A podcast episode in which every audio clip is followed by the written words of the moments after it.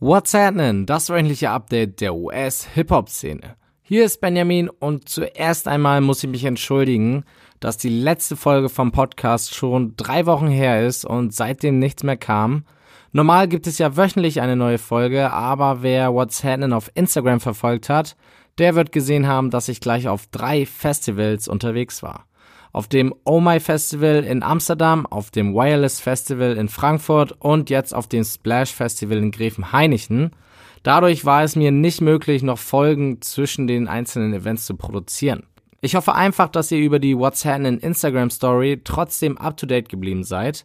Und in dieser Folge versuche ich jetzt die wichtigsten Ereignisse der letzten drei Wochen abzubilden. Macht euch dementsprechend auf eine Menge Infos gefasst. Also, what's happening?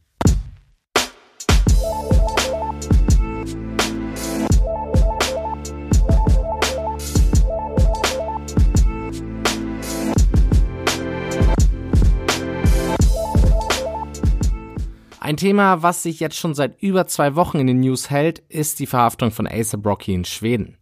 Was genau ist passiert? Am 30. Juni lief Rocky durch Stockholm vor einem seiner Konzerte und wurde von zwei Unbekannten verfolgt. Anscheinend wollten die beiden ihre Kopfhörer zurück, die irgendwie bei Rocky Security Guard gelandet sind. Da sie die aber nicht zurückbekommen haben, beziehungsweise Rockys Gang nicht wusste, um was es geht, haben sie die Unbekannten gebeten, sie nicht mehr zu verfolgen. Da die Jungs wiederum nicht hören wollten, kam es zu einer Auseinandersetzung, bei der auch Rocky selbst Schläge verteilte. Und wie das heutzutage so üblich ist, machte irgendjemand Videos von der ganzen Aktion und diese Videos wurden dann einen Tag später über TMZ veröffentlicht.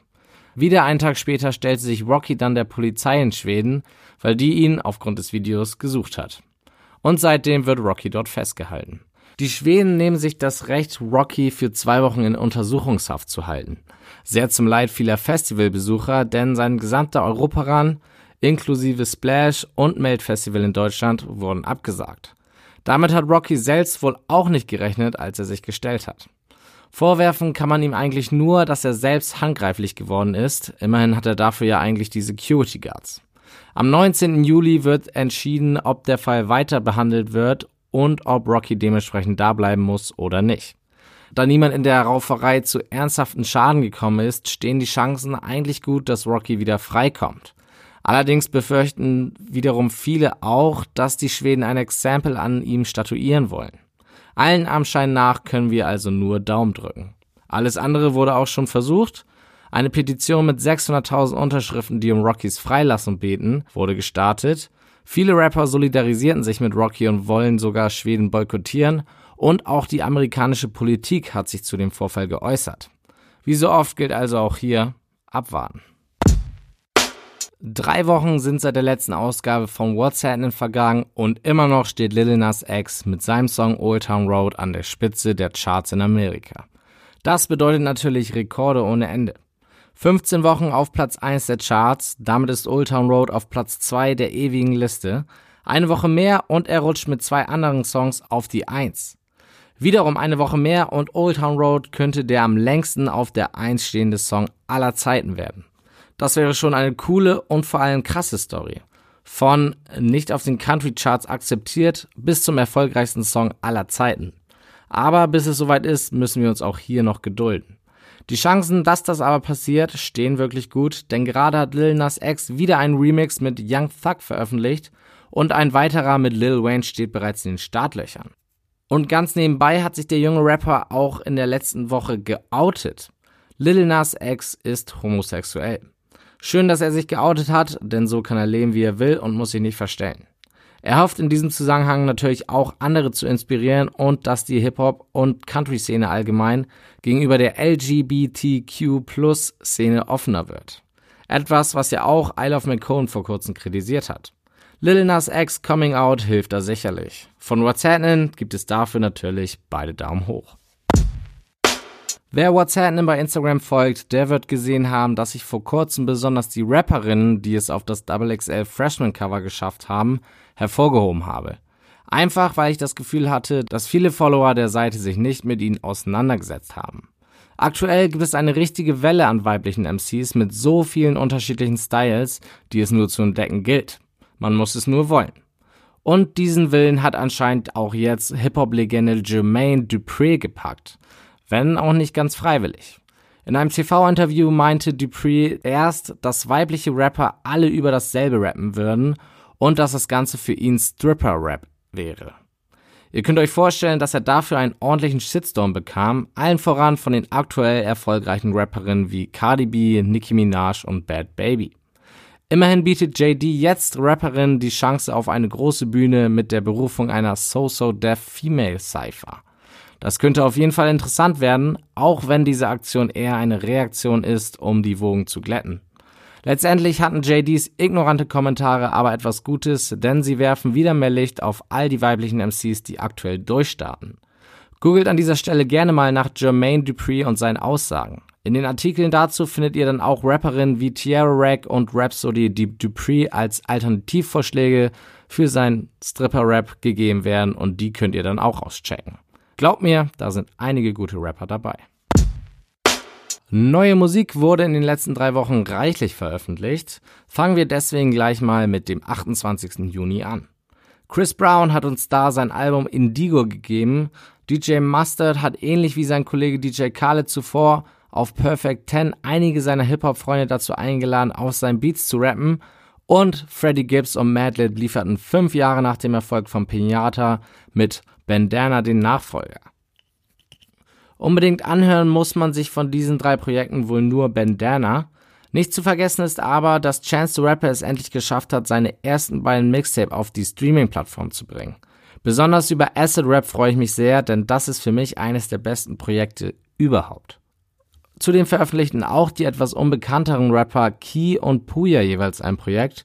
Während Keys Projekt eine ziemlich gute Bewertung vom Pitchfork erhielt, dürften Fans der Suicide Boys bei Puya durchaus auf ihre Kosten kommen. Bei beiden Projekten also gerne mal reinhören. Kommen wir zum 5. Juli. Machine Gun Kelly hat hier sein Album Hotel Diablo veröffentlicht. Dazu gesellten sich Jane Smith mit seinem Projekt Iris und Westside Gun mit Fly God is an Awesome God. Sowohl Kellys als auch Janes Projekte sind beide nichts Weltbewegendes. Westside Gun kann ich Ihnen empfehlen, der Reime gegenüber Melodien bevorzugt. Das Highlight am 5. Juli war aber die Veröffentlichung von Revenge of the Dreamers 3, dem Label-Sampler von J. Cole's Label Dreamville. Und J. Cole kann stolz sein, nicht nur weil er gerade zum zweiten Mal Vater wird, sondern auch weil ihm und seinem Label es gelungen ist, ein gutes Compilation-Album zu schaffen. Eine Aufgabe, an der schon einige Gruppierungen gescheitert sind. Zwar werden auch hier die legendären Sessions von Anfang des Jahres eher in die Geschichte eingehen als das tatsächliche Tape, aber Revenge of the Dreamers 3 ist auf Platz 1 gegangen und hat dem Publikum viele neue Künstler vorgestellt. Auch wenn es kein Klassiker sein wird, so hat es trotzdem seinen Zweck erfüllt. Vergangenen Freitag am 12. Juli wurde nur ein erwähnenswertes Tape veröffentlicht. Big Crit mit Crit is Here. Zwar ist sein viertes Studioalbum nicht seine beste Arbeit und deutlich zu lang, aber es ist trotzdem ein solides Projekt mit einigen interessanten Features. Da an diesem Tag auch nur dieses eine Album herauskam, kann man es sich definitiv mal anhören. Und wer trotzdem noch mehr neue Musik braucht, kann sich auch das neue Album von Ed Sheeran anhören, denn da ist das Who is Who der aktuellen Hip-Hop-Szene drauf zu hören. Wie das zustande kam, weiß ich auch nicht. Blicken wir nun ein wenig in die Zukunft und auf die Projekte, die unsere Rapper in den letzten drei Wochen angeteasert haben. Kleine Notiz am Rande, ich gehe jetzt nur auf die Alben ein, die schon Release-Dates haben. Alben, um die spekuliert wird, berücksichtige ich in diesem großen Rückblick nicht. Diesen Freitag am 19. Juli erscheint Iggy Azaleas Album In My Defense, Maxo Creams Album Brandon Banks, Jaquise Round 2 und natürlich The Lost Tapes 2 von Nas. Alle vier Projekte sind aus ihren eigenen Gründen sehr interessant, wird also ein spannender Release-Tag. Ähnlich spannend oder sogar noch spannender wird es dann eine Woche drauf, am 26. Juli. Rich Bry meldet sich mit dem Album The Sailor zurück. YBN Corday droppt sein Debüt The Lost Boy. NF veröffentlicht The Search und East Coast Legende E40 belehrt uns mit Practice Makes Paper.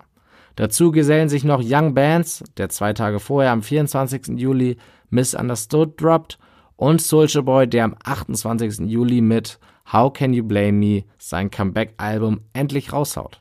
Übrigens ist er pünktlich dazu aus dem Gefängnis freigekommen, wegen guter Führung sogar fast fünf Monate vor seiner geplanten Freilassung. Und zum Schluss hat auch noch Common das Release-Date für sein Album Let Love bekannt gegeben. Am 30. August wird es erscheinen. Newsflash. Ein weiterer Rapper, der jetzt auf Bewährung ist, ist The Baby.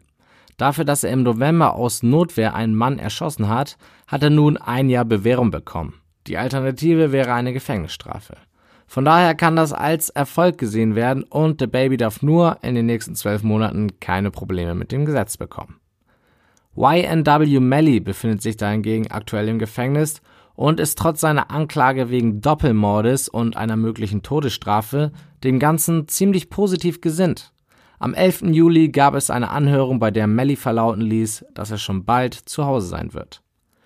Das Forbes Magazin hat mal wieder ihre jährliche Liste mit den 100 Celebrities veröffentlicht, die in den letzten zwölf Monaten das meiste Geld verdient haben.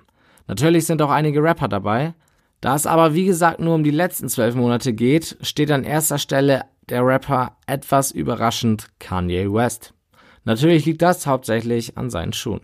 150 Millionen Dollar soll Yeezy im letzten Jahr gemacht haben. Darauf folgen mit ziemlich großem Abstand Jay-Z mit 81 Millionen, Drake mit 75, Didi mit 70, Travis Scott mit 58, Eminem mit 50, DJ Khaled und The Weeknd mit 40 und Kendrick Lamar mit 38,5 Millionen Dollar. Diese Woche empfehle ich euch, nachdem ihr What's Happening zu Ende gehört habt, euch die Dokumentation über die Entstehung von Revenge of the Dreamers 3 anzuschauen. Wirklich ein interessanter Einblick hinter die Kulissen der schon jetzt legendären Sessions.